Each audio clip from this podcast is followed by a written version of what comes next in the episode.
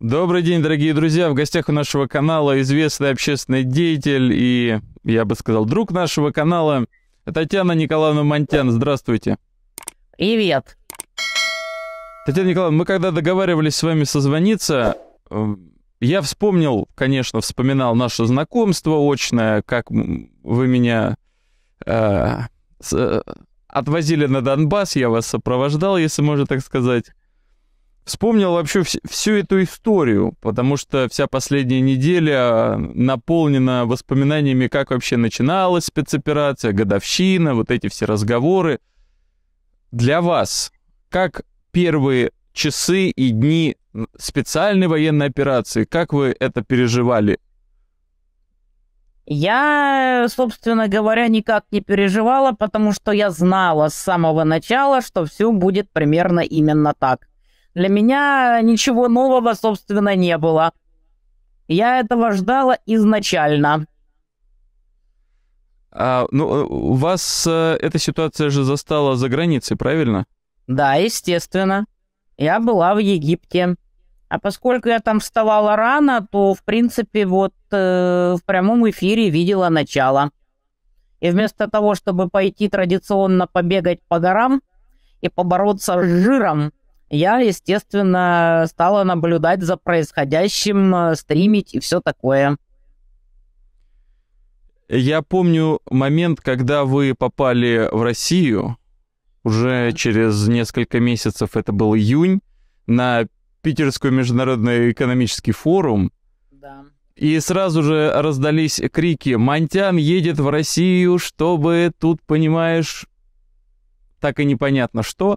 А, ну, в общем, э, ходили некие конспирологические истории. И вот Татьяна Монтян все это время как поехала на Донбасс, так она там и находится, за редкими командировками в Москву по определенным обстоятельствам. Татьяна Николаевна, что-то в Донецке к лучшему меняется за это время?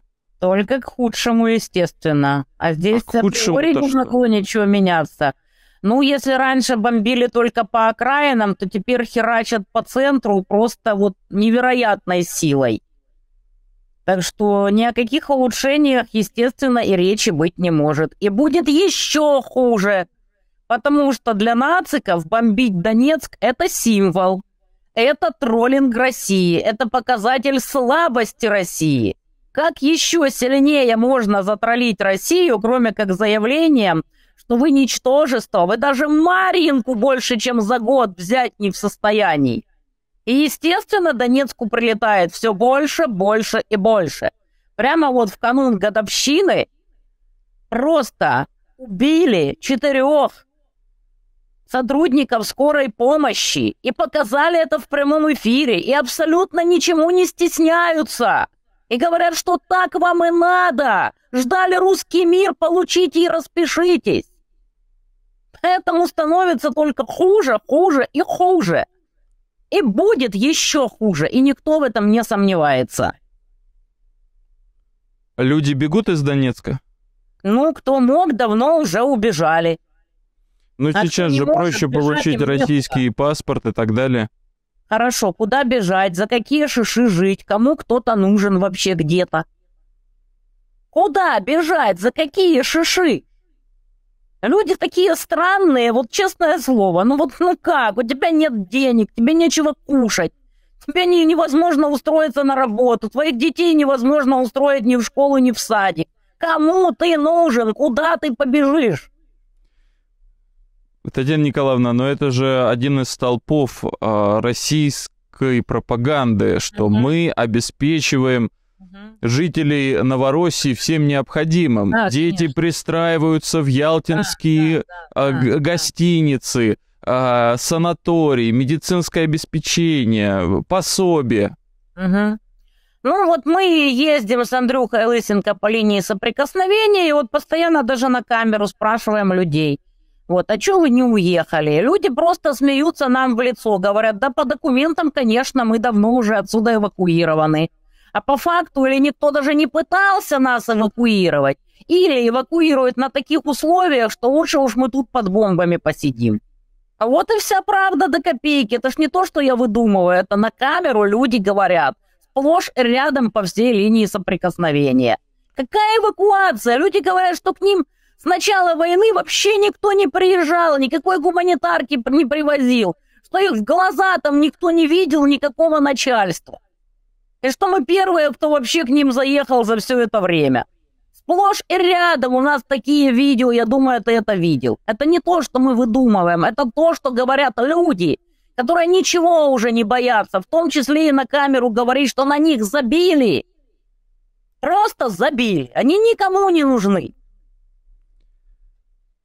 Татьяна Николаевна, вот это забили, это кто делает? Это, мягко говоря, недоработки властей ДНР или Российской Федерации или каких-то отдельных чиновников? Как это вообще возможно? имею ни малейшего понятия. Я просто констатирую факт. Я просто показываю то, что говорят реальные живые люди на линии фронта. Кто в этом виноват? Откуда мне знать? Я даже не собираюсь доискиваться. Этим должны заниматься люди, в зоне ответственности которых лежит как бы снабжение, обеспечение, помощь. Почему они это не делают? Я не знаю, я даже не в курсе, кто за это отвечает, там, в России, в ДНР и так далее. Мне просто некогда в это вникать, я не собираюсь плести никакие интриги. Мне это вообще по барабану. Моя цель — помочь тем, кому я могу помочь. Чем я, собственно говоря, и занимаюсь. Андрей занимается этим с 14 года. Я ему по мере сил помогаю. И все, что мы делаем, это констатируем существующее положение вещей. Если кто-то это увидит, услышит из большого начальства, там наконец-то поднимет задницу и начнет этим заниматься, божественно. Если нет, ну значит судьба такая, ну что поделать. Мы делаем только то, что мы можем. Как говорится, мы спасем только тех, кого можно спасти.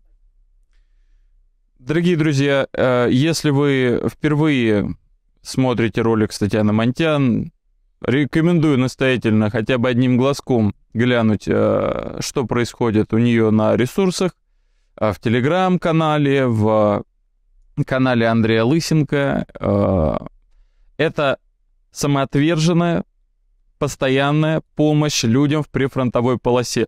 Я с ними два денька покатался, мне хватило. Да, я помню, по... ты пригибался, а мы смеялись, потому Это- что это- пригибаться умрешь пригнутым.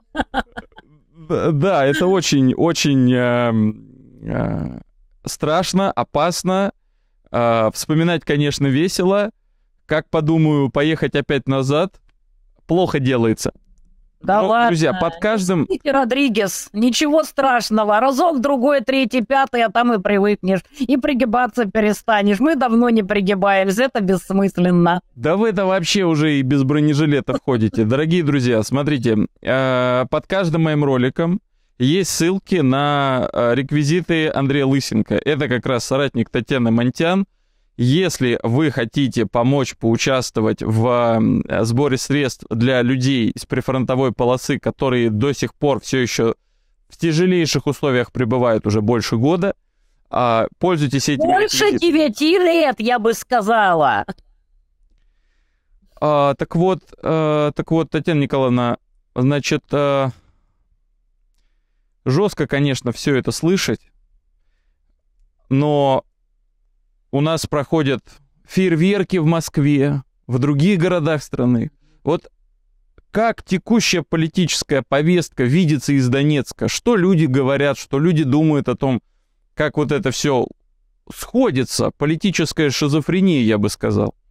Но люди в Донецке не сомневаются, что на них забили, всегда на них забивали. И прямым текстом многие говорят, вот Донецк терпел столько лет, пусть еще капельку потерпит. Люди просто на, на это смотрят, ну, ну, дождь идет, ну, ветер дует, ну, солнышко светит. Это как природное явление. Позиция охраноты, она и есть позиция охраноты. Это мрази, конченые и вражины, которые лишены хотя бы малейшего чувства эмпатии, которым вообще наплевать на этих людей, которых они, с одной стороны, формально называют своими согражданами, а с другой говорят, что вы там хохлы богомерзкие, скажите спасибо. И криптобандеры, скажите спасибо, что вас хоть как-то в состав России взяли и сидите, терпите, типа, пока время не придет. А мы пока-то побухаем в кабаках в Москве, про- проведем фейерверки, концерты и так далее. Ну, это реализм, это вот такой вот здоровый цинизм. А что еще делать остается? Что, можно подумать, что люди могут как-то на это повлиять. Да никак. Вот сидят и ждут, что они выйдут за хлебушком, а им Хаймарс в башку прилетит. Что они на скорой выйдут спасать людей, а конченые нацики накроют их, видя, что они там. И ничего Россия не может сделать. И что с этим делать? Ну, просто с этим жить. А куда деваться? Да, на последнем послании Владимира Владимировича Федеральному собранию было заявлено, что у нас, в принципе, все хорошо, и новой мобилизации ждать не надо, особенно мобилизации экономики ждать не надо, мы остаемся на рыночных принципах, значит, uh-huh. ребята, у нас все по плану. Uh-huh. Ваше мнение по этому плану, как долго будет длиться вся эта ситуация, насколько, а, насколько вероятно что ситуация усугубится в военном плане, в том смысле, что многие аналитики говорят, да, они могут даже до Крыма дойти, они могут... Контрнаступление украинское может начаться в любой момент. Они вон в Польше собираются мобилизовывать беженцев украинцев и так далее, и так далее. Все зависит от того, сколько будет снарядов, порохов и всего остального военной техники, артиллерии у каждой из сторон. Вот даст Запад Саларейху всего, чего ему надо, всех этих танков, снарядов, артиллерийских установок и всего-всего остального, значит, э, контрнаступление имеет какие-то шансы. Если не даст, ну, значит, вот будет где-то так. Сподобится Россия ликвидировать каким-то образом снарядный, пороховой и прочий голод. Там может, там закупят там дополнительно у Ирана, может, у Китая втихаря, может, еще там где-то. Значит, Россия получит преимущество. Как оно будет, никто не знает. Мы можем констатировать только одно, что сейчас стороны в Цукцванге.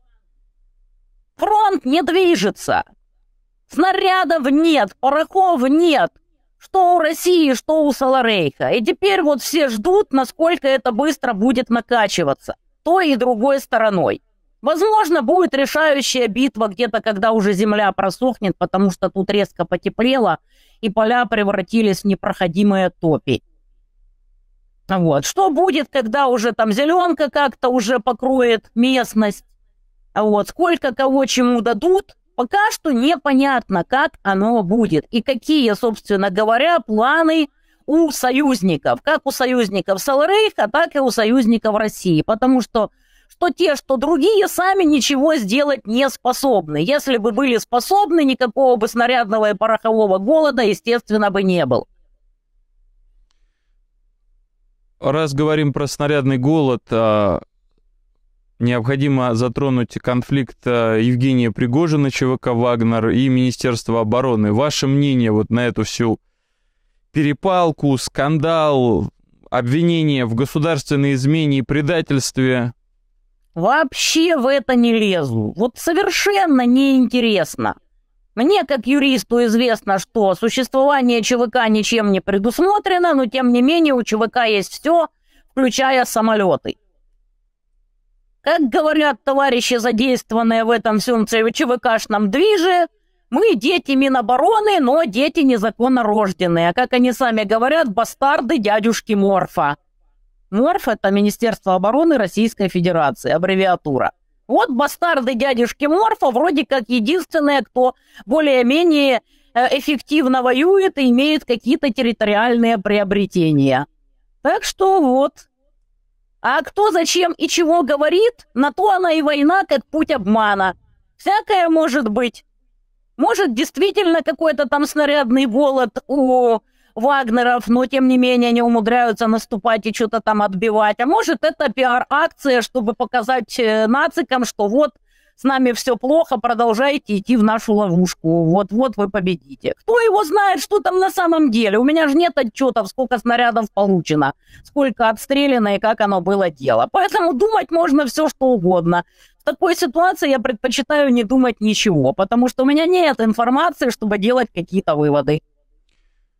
Телеграм-канале ВЧК УГПУ выложены документы насчет снарядов. А, я видела ржавые снаряды и все остальное. Слушайте, я тут по посадкам, когда мы прячемся от обстрелов, видела немалое количество снарядов. которые просто не забрали. Мурз на стриме буквально на днях рассказывал, вот они вместе с Грубником, я им дала поговорить 24 числа, выговориться, рассказывал, что да, собирают снаряды по посадкам, потому что не поставляются снаряды. С другой стороны, я слышала от э, вполне живых людей, которым нет смысла врать, что иногда снаряды таки подъезжают, причем даже не в покрашенных ящиках, то есть прямо с колес, новенькие. То есть что-то такие производят. Но в каких количествах, я не имею ни малейшего понятия. Такой инфы просто нет. Я могу констатировать только то, что я лично знаю. Мы с Андрюхой видели мобиков, забыла уже откуда, которые жаловались на отсутствие порохов, в связи с чем они вынуждены стрелять с близкого расстояния, а их накрывают. Мы им посоветовали, где им ныкаться, потому что они не местные. А их просто кинули и даже не сказали, где ныкаться в случае там встречного обстрела. Вот так вот и живем, вот так вот и воюем. Но с той то стороны есть... то же самое, соперники не лучше. Посмотрите, какие видосики пилят нацики. Все о том же, то же самое. То есть, если тупо брать видосы с одной стороны и с другой, то разницы никакой. И если не, э, не ориентироваться на акцент тех и других, то вообще непонятно, то есть только текстом читать, что они говорят, непонятно, кто с какой стороны говорит то или другое. Потому что абсолютно идентичные предъявы к начальству, к командирам и ко всему остальному. То есть помимо чисто военной бытовухи, если так сказать, можно выделить два ваших тезиса. Во-первых, все упирается, сейчас упирается именно в тыл, да, в да, возможности да, военно-промышленного комплекса. Да. Потому То есть что это... воюют одинаково оголтело. Но только Вагнера признают это и отдают должное соперникам. Потому что весь этот пропагандонский мейнстрим заполнен говнищем. Типа хохол там где-то там, мы его там, вот он отступает там. Вот Осуждаем, осуждаем однозначно, на всякий ну, случай для YouTube. Нет, то же самое. Вот вроде как нормальные ресурсы подают более-менее адекватную инфу. Кацапские свинособаки и прочее — это говно. С обеих сторон просто есть непонятные товарищи, которые сидят, воюют на диванах, которые оскорбляют соперников. Оскорблять соперников нельзя. Если кто-то пролез под канаты и вступил с тобой в бой, он вполне достоин, как минимум, нормального, уважительного отношения, безотносительно к идеологическим разногласиям. Вы можете своих соперников за идеологию, но оскорблять их бойцовские качества – это просто полный идиотизм. И это обе стороны этим грешат, и это полный маразм. Идеология, да, можете обвинять одних, других, пятых, десятых – но бойцовские качества отрицать – это очень-очень глупо. Вот Вагнера это не делают, и вот в этом плане они правы. Вы можете хотеть убить соперников за то, что они идеологически неправильные. Это нормально, это обычное явление. Но отрицать то, что они воины и сражаются достойно, ну это просто вы себя принижаете в вашей э, пламенной речи э, проскользнул такой, такой момент, такая мысль, что, в принципе, даже вот эта вот ситуация с, со снарядным голодом и прочими всякими проблемами, Вагнер выносит это в публичную плоскость, и тогда даже вот эти демократические, либероидные, как там их можно обозвать, институты. Охранота, охранота наконец-то заткнулась, потому что охранота на растяжке. С одной стороны, они орали так, что жабры было видно, что все есть, ничего не надо. Ни квадрокоптеры, ни медицина, ничего не надо. Как вы смеете дискредитировать и рассказывать, что чего-то нет? А тут Грубник рассказывает на видео, что он кормил воинов э, России, даже не народной милиции ДНР, потому что они там месяц ягоды ели в лесу, им даже еду не подвозили. И охранота при этом орет, как вы смеете дискредитировать. А вот после того, как Вагнер затеял эту пиар-акцию, даже охранота заткнула свои тухлые пасти и перестала орать, что все есть потому что они на растяжке. Вот вроде как Вагнера успехов добиваются. Говорить там что-то против Пригожина стрёмно, а с другой стороны, а как это согласуется с их прочими высерами, что ипа все есть. Да ничего нет, ни с той, ни с той стороны. Все уже исчерпали, и теперь все ждут, как, так сказать, союзнички что-то пополнят, потому что своих резервов вот как-то вот печально. Все заводы распилили. Татьяна Николаевна, что если э, вот это вот конфликт будет заморожен? Это тоже один из рассматриваемых, обсуждаемых сценариев развития ситуации. Сейчас и китайцы говорят о том, давайте, ребята, побыстрее договаривайтесь. И э, Запад вроде как подталкивает Зеленского к переговорам. Если сейчас будет предложено замораживать конфликт, как в принципе мы это слышали э, в минском формате, Минские соглашения знаменитые. Везде есть разные люди. Одни на Западе собираются воевать.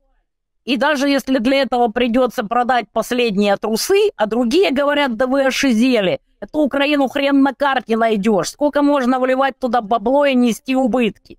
Потому что в каждой стране есть люди, для которых война – это мать родна, которые имеют что-то с этого конфликта. Ну, в частности, на Западе это, естественно, ВПК. Это пиндостанские мрази, которые Европе продают теперь жиженый газ в четыре раза дороже и все прочее. И другая часть, которая несет от этого сплошные убытки. И вот между собой они, собственно говоря, и сражаются. Что делать дальше? Отползать или воевать просто до последних трусов? Та же самая ситуация, я уверена, и в Китае. Вот насколько я слышала, там есть те, кто говорят, что пора уже все это замерить и прекращать, а другие говорят, нетушки, пусть пиндосы изматываются в войне с Россией, потому что сразу после этого они придолбутся к нам. Везде есть разные группы влияния. И вот они между собой рубятся, и непонятно, кто где и на каком фронте победит. А пока мы видим полное замирание фронта, потому что незначительное территориальное приобретение Вагнера, ну, разве что немножечко радуют одну сторону и огорчают другую. Но глобально это ровным счетом ничего не решает. Тем более, что со стороны Саларейха все говорят, что это заруба на самом деле локальная между Залужным и Сырским – Сырский подписался под то, что он удержит фортецю Бахмут.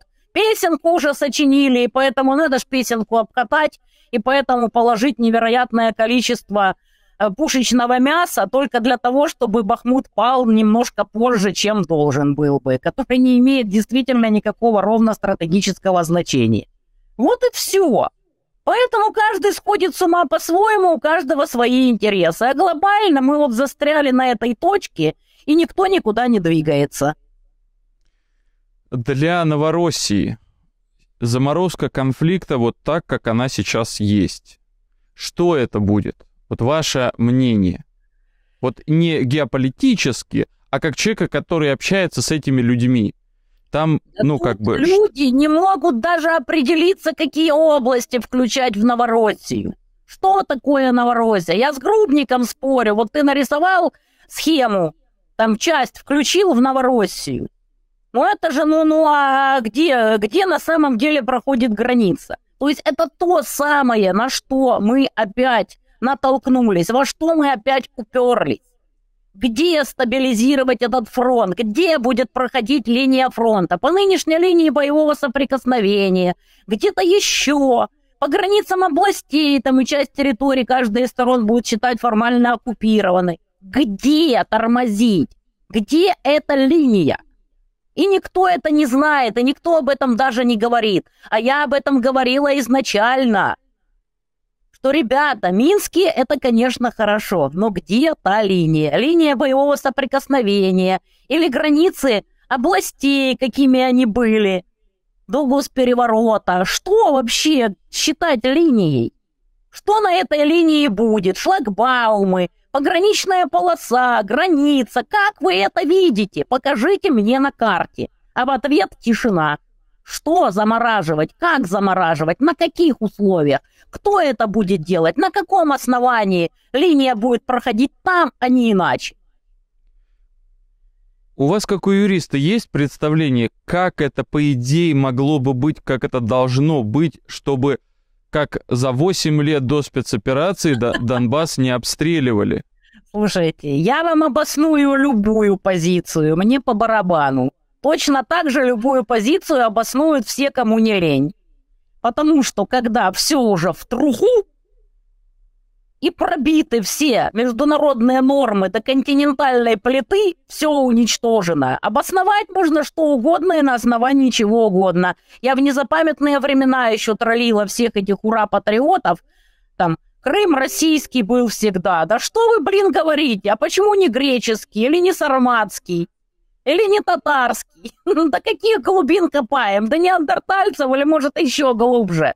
Это все просто смешно. Каждая сторона всегда найдет, чем обосновать свои претензии и хотелки. Вопрос в том, кто круче, тот и обоснует. Кто найдет в себе достаточно силы резервов стоять на своей позиции, те, собственно говоря, на ней и останутся, и обоснуют за милую душу. Вот так. Как договорятся, так и будет. А народам всякие Соловьевы и прочая мразь расскажет, как им надо об этом думать. Все как всегда. Потому что то они рассказывали, что оккупацию надо заслужить и возьмем Киев за три дня, а сейчас они переобулись в воздухе, сменив тапки, теряя кал. И ничего им не давит и не жмет. То они орали, что вы там, хохлы, между собой разбираетесь, там, ножами, блин, чем там, факелами, как этот Артамонов отребье говорил. А сейчас он на меня еще пасть свою тухлую разъявил. Это просто поразительно. Наглость этого скота. Татьяна Николаевна, почему они нас так не любят говорить? вообще? Ты смел такое говорить о своих типа согражданах. Сегодня ты рассказываешь что-то другое. И тебе не стыдно за то, что ты говорил раньше. Это просто потрясающе. Так что эти люди все обоснуют, даже не сомневайся. Окей. А, Татьяна Николаевна, почему они вас так не любят, во-первых, хочется спросить. Вот а, эти граждане-охранители. Правду говорить легко и приятно, но ее никто не любит. Ну, Такая да. Они мне постоянно там за Путин ла-ла-ла предъявляют, но забывают, что я предъявляла Путину за то, вину в чем он и сам сейчас признал. Я ему предъявляла за то, что нехрен было лезть вообще и забирать Крым. Или если ты уже полез, то надо было забирать абсолютно все.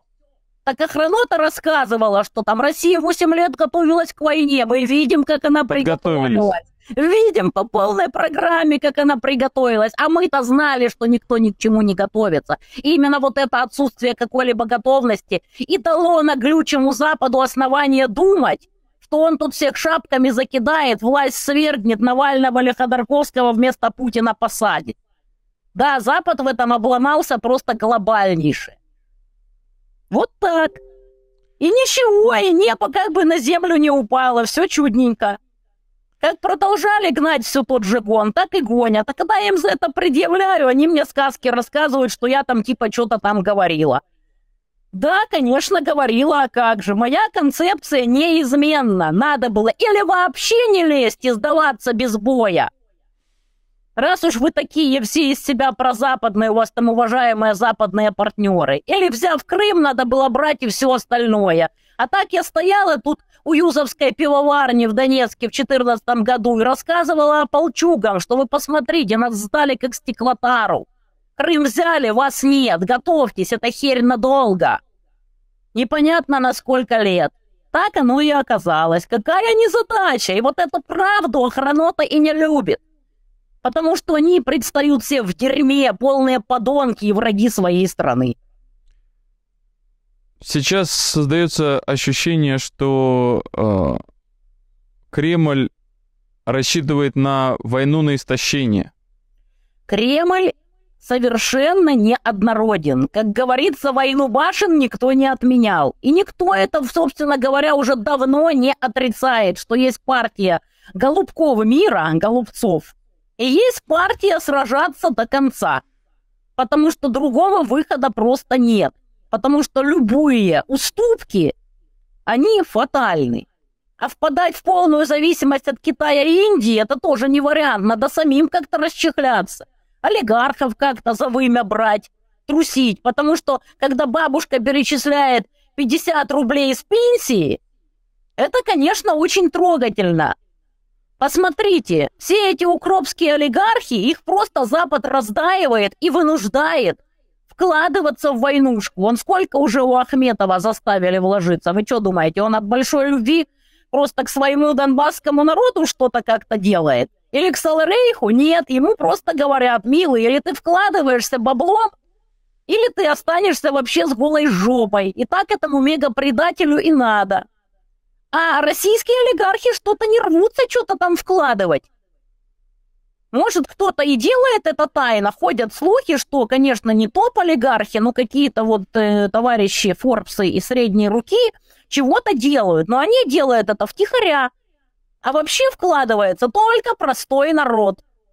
Массе своей. А эти все, пожалуйста, вот ждут, пока Запад их погладит по головке, и когда все это замирится, и все будет как прежде степень дегератизма, дегератизма просто этих отребий, которые не понимают, что лавочка закрылась, просто потрясающий.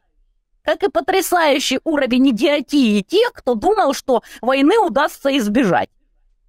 Ну, просто в голове не укладывается, что есть настолько тупые люди. Вы упомянули мобилизованных, которых еще а относительно, я так понимаю, это давний случай, когда грубник подкармливал тех, кто только ягодами питался. Да, да, да. Сейчас вот вопросы обеспечения, снабжения, то, то, что вам известно, ваша определенная выборка, вы военнослужащими не занимаетесь. Стрим, да. Послушай стрим Грубника и Мурза. Вот они как бы прямым текстом отвечали на все эти вопросы. Может, капельку и стало лучше, но по-прежнему полная жопа и абсолютная. Грубник не спит, грубник разрывается. Он, конечно, развернулся неплохо уже. Вот, все видят, что он эффективен. Вот. Но ситуация-то именно такая, какая она есть. Мурс рассказывал, стрелять нечем. Вообще нечем. Татьяна Николаевна, Нет, вкратце, ничего. вкратце поясните для наших зрителей, чем Грубник сейчас занимается, кто не знает. Грубник занимается тем, чем должно заниматься Министерство обороны. Он обеспечивает воюющие части и соединения связью, беспилотниками, брониками, резиновыми сапогами, едой, всем, чем не попадя.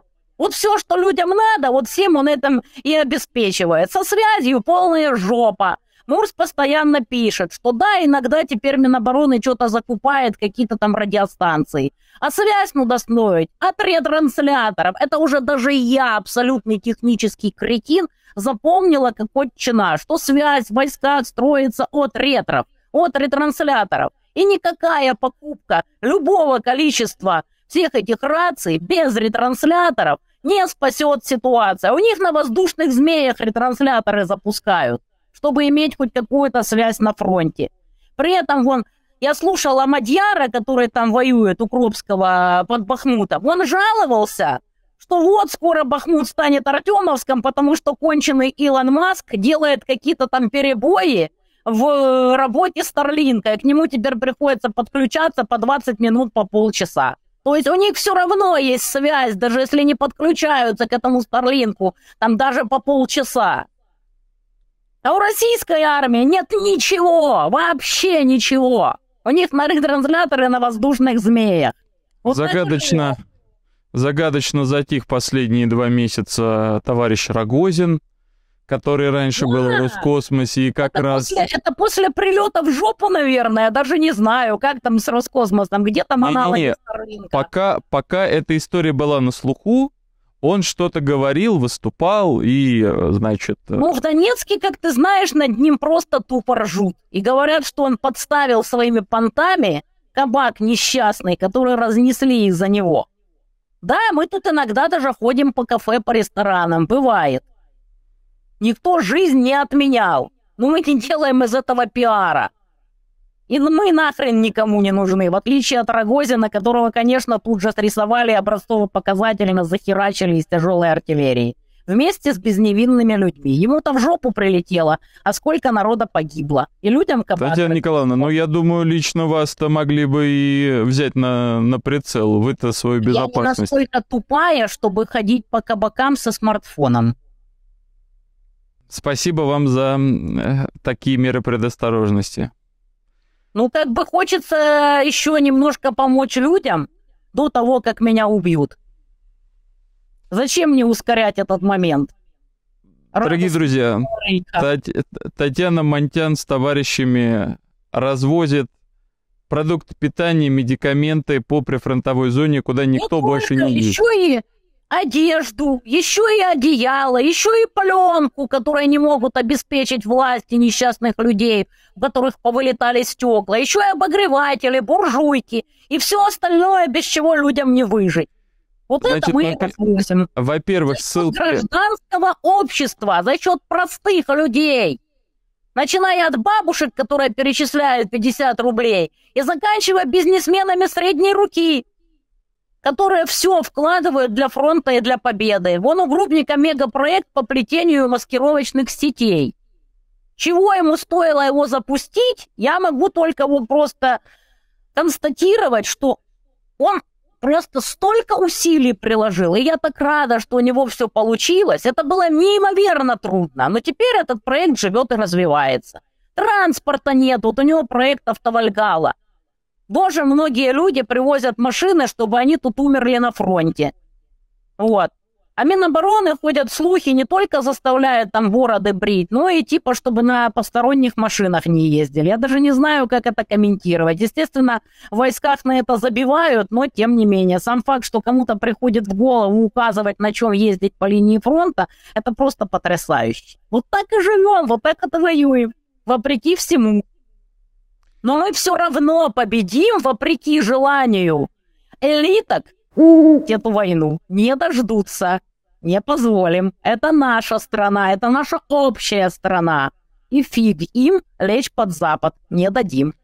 Или погибнем в этом бою. Огромная благодарность за такое позитивное окончание нашей беседы. Друзья, ссылки под роликом. Подписывайтесь, по возможности поддерживайте. Сейчас э, Татьяна Николаевна сказала, что требуется новый транспорт, э, поэтому помощь очень новый актуальна. Новый транспорт, участие по плетению сетей и все, все, все остальное. Мы вот разделились даже вот на движение. Лысенко наконец-то едет сейчас окончательно зарегистрировать свой фонд «Быть добру». Вот, есть еще движение по ссылке на Донбасс. Я активно участвую в обоих движениях, несмотря на то, что между собой они там как-то не сошлись характерами. Дружу со всеми, поэтому кто вам ближе, тем и помогаете. Все в итоге попадет тем, кто нуждается, тем или иным путем. Да, донатьте каким-то третьим, четвертым, пятым людям. Я совершенно не зацикливаюсь, куда чего. Делайте хоть что-то, лежите в сторону победы. Не будьте равнодушными, потому что придет и к вам, если вы будете сидеть и ждать, когда кто-то за вас все сделает. Вроде как элементарно, но до многих людей почему-то не доходит. Вместе мы сила, вместе мы обязательно победим. До связи, да, Татьяна Николаевна. Пока-пока.